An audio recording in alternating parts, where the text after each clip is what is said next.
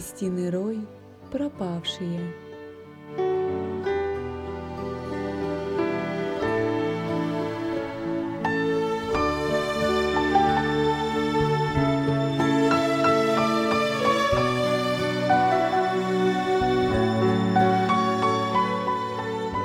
Стояла чудесная весенняя пора. Пели соловьи, все было в цвету. Земля нарядилась, как невеста для встречи жениха.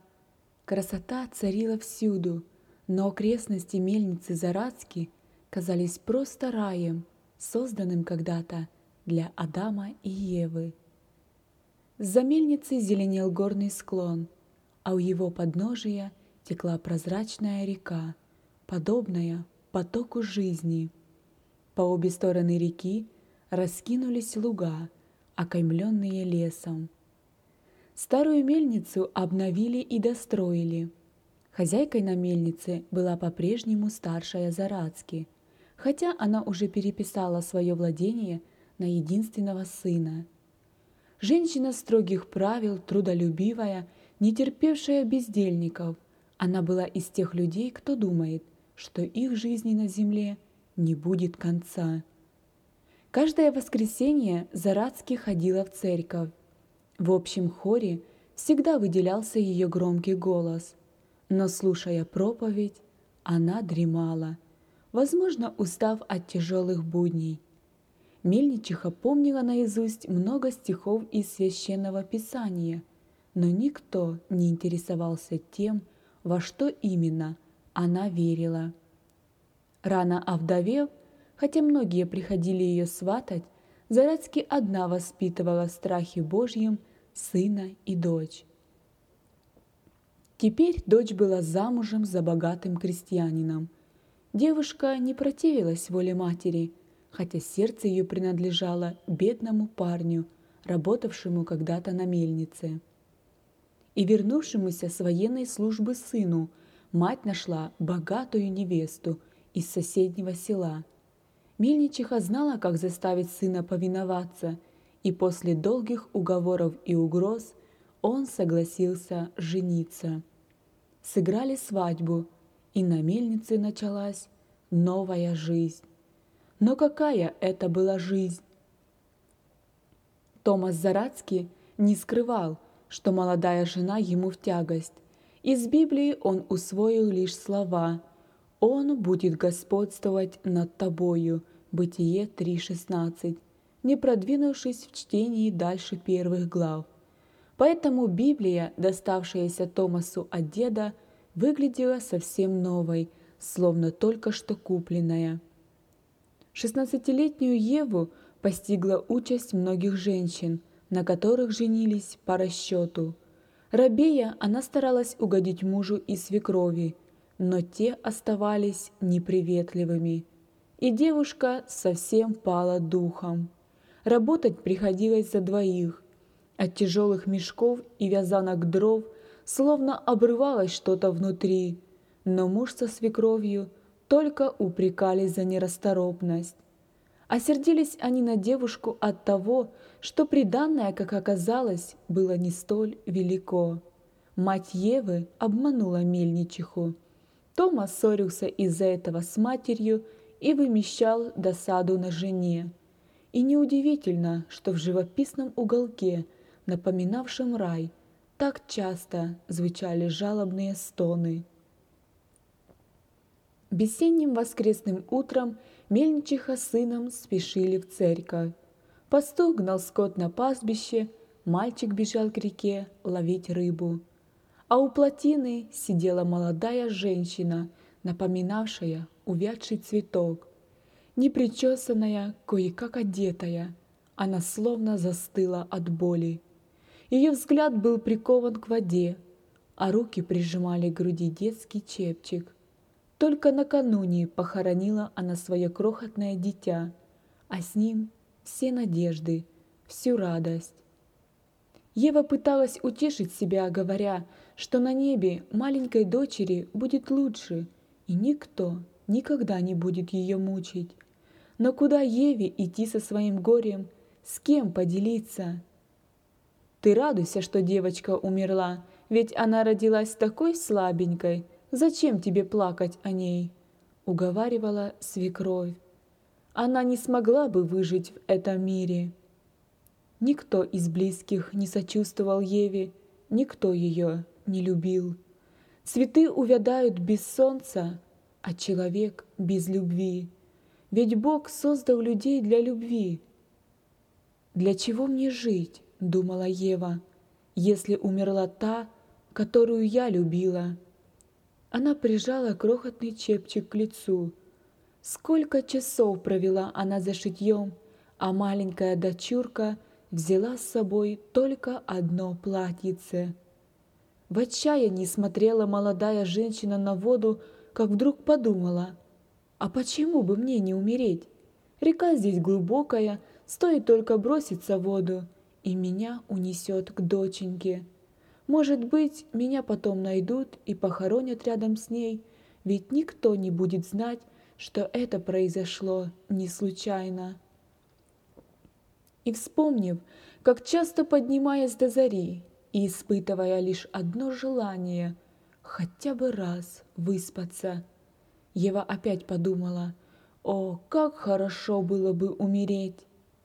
Крик петуха спугнул молодую женщину. «Я все сделаю», — прошептала она. А потом... «Ах, мама, мама, какой груз ты взвалила на меня! Ой, какой у меня вид! Я помню сестру, ее вымыли и одели во все чистое, прежде чем положили в гроб. Мне тоже нужно переодеться». Мысли о близкой свободе придали Еве сил. Она накормила кур, навела порядок во всем доме и на чердаке, Потом умылась, расчесала и заплела волосы, надела праздничное платье. К плотине Ева почти бежала, но уже стоя у воды, она вдруг словно услышала чей-то голос. «Что ты делаешь, Ева?» Она оглянулась в испуге. Вокруг не было ни души. И тут молодая женщина почувствовала – что совершает грех. Ева знала мало о Боге. Учитель в школе, куда она ходила только две зимы, научил детей хорошо читать и немного писать, но о Боге никогда не упоминал. В 12 лет девочка стала посещать занятия церкви перед конфирмацией, но из того, что слышала, ничего не поняла и не запомнила – все думали, что она просто стесняется. Позднее непонятными были для нее и проповеди, впрочем, как и для многих других.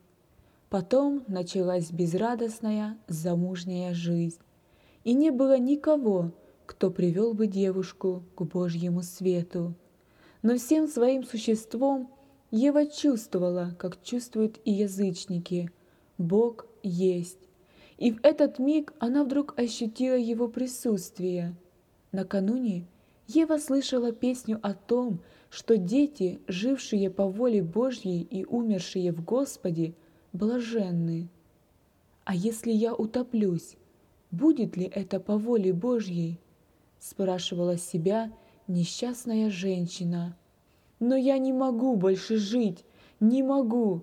Вечером Томас вернется пьяный, будет бить меня, а свекров подгонять в работе. А у меня нет сил. Неужели Бог не хочет, чтобы я освободилась? Разве Он так жесток? Растерянным взглядом обводила она лес, реку. А если после смерти я не встречу доченьку? Я убежала бы хоть в ад, хуже, чем здесь, не может быть нигде. Но там ее нет. Таких маленьких детей Бог берет к себе. О, если бы мне знать, хорошо ли ей там. С тех пор, как Ева поверила, что дитя ее у Господа и избавлена от всех бед, Бог стал ей ближе, и ей вдруг захотелось поговорить с кем-нибудь о Боге. Послышались шаги. Пастух пригнал скот и искал хозяйку. Это был рослый парень с изуродованным старыми шрамами лицом. С детства его содержала община, В школу он никогда не ходил. Ева редко обращала на него внимание и радовалась тому, что он глуповат. Можно было его не стыдиться, когда ее бронили при нем. «Ты уже был дома, Георг?» – спросила Ева, чтобы что-то сказать. «Да, сегодня коровы что-то плохо паслись», – пожаловался он. «Когда я возвращался, мне показалось, что вы меня ждете. Куда вы собрались?» «Ты о чем?» – вздрогнув, спросила Ева. «Вы ведь одеты по-праздничному?» «Да, я хотела уйти, но теперь раздумала», – ответила она печально. «А почему? Вы в гости собирались?» «Да, хотя бы туда схожу». «А куда вы прежде хотели идти?» – спросил он удивленно. Ева показала на воду, и он, хотя его считали глупым, все понял. «Туда вам нельзя», — сказал Георг, подавшись вперед, словно хотел заслонить собой реку. Однажды я видел цыганку утонувшую, глаза раскрыты, зубы оскалены, все тело распухло. Но она уже не чувствовала боли, дрожа всем телом, прошептала Ева. Откуда нам знать? Ведь никто из самоубийц не возвращался, чтобы рассказать, как им там живется. Ах, Георг, как бы мне хотелось это узнать! Со слезами проговорила Ева. Мне тоже. Я часто думаю о том, что с нами будет, когда мы умрем. Когда человек спит или без сознания, он ничего не чувствует, душа его далеко. Знаете, я думаю, что и в смерти душа уходит далеко, но куда и что ее там ждет? Если бы кто-нибудь мог рассказать. Георг замолчал, и они долго стояли под плотиной в лучах солнца. Долина словно рассказывала им о рае, который Сын Божий обещал разбойнику на кресте. Вода шумела у их ног, как бы приглашая, желающий пусть берет воду жизни даром.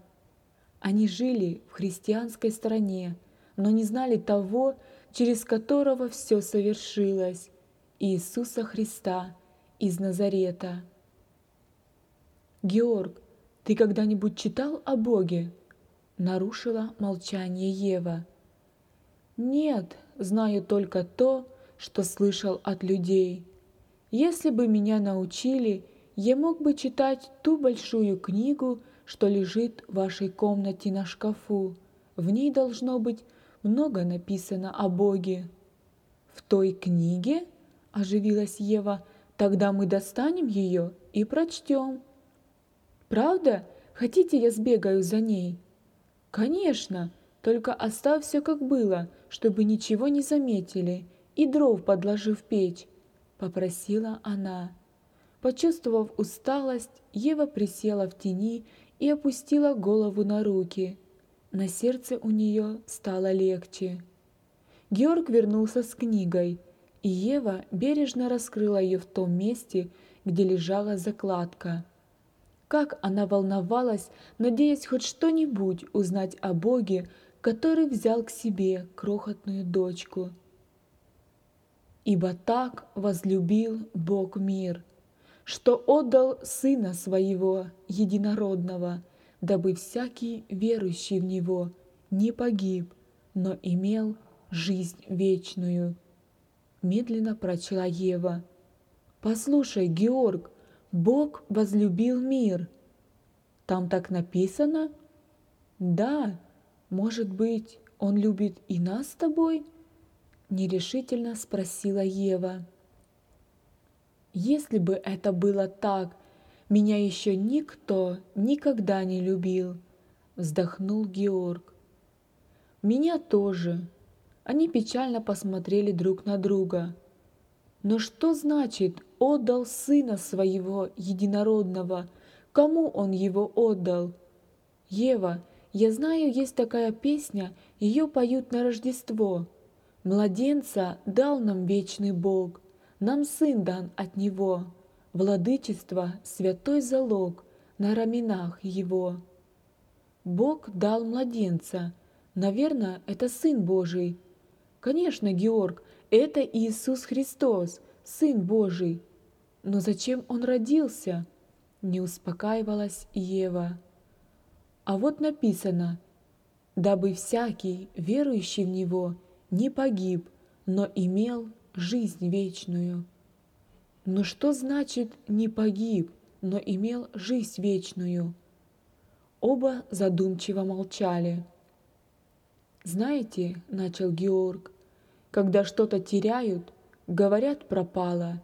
Я думаю, если бы вы прыгнули в воду, только вы не обижайтесь, пропали бы для Бога, погибли». Ева опустила глаза на книгу. «Георг, пожалуйста, не рассказывай никому». «Нет, что вы, ведь я знаю, это от боли». «Доченька моя здесь для меня тоже пропала, но если бы я ее там нашла, мы были бы вместе. Но мы ведь не с Богом, никогда не думаем о нем. Может быть, ты и думаешь, а я нет. Поэтому мы и так пропавшие».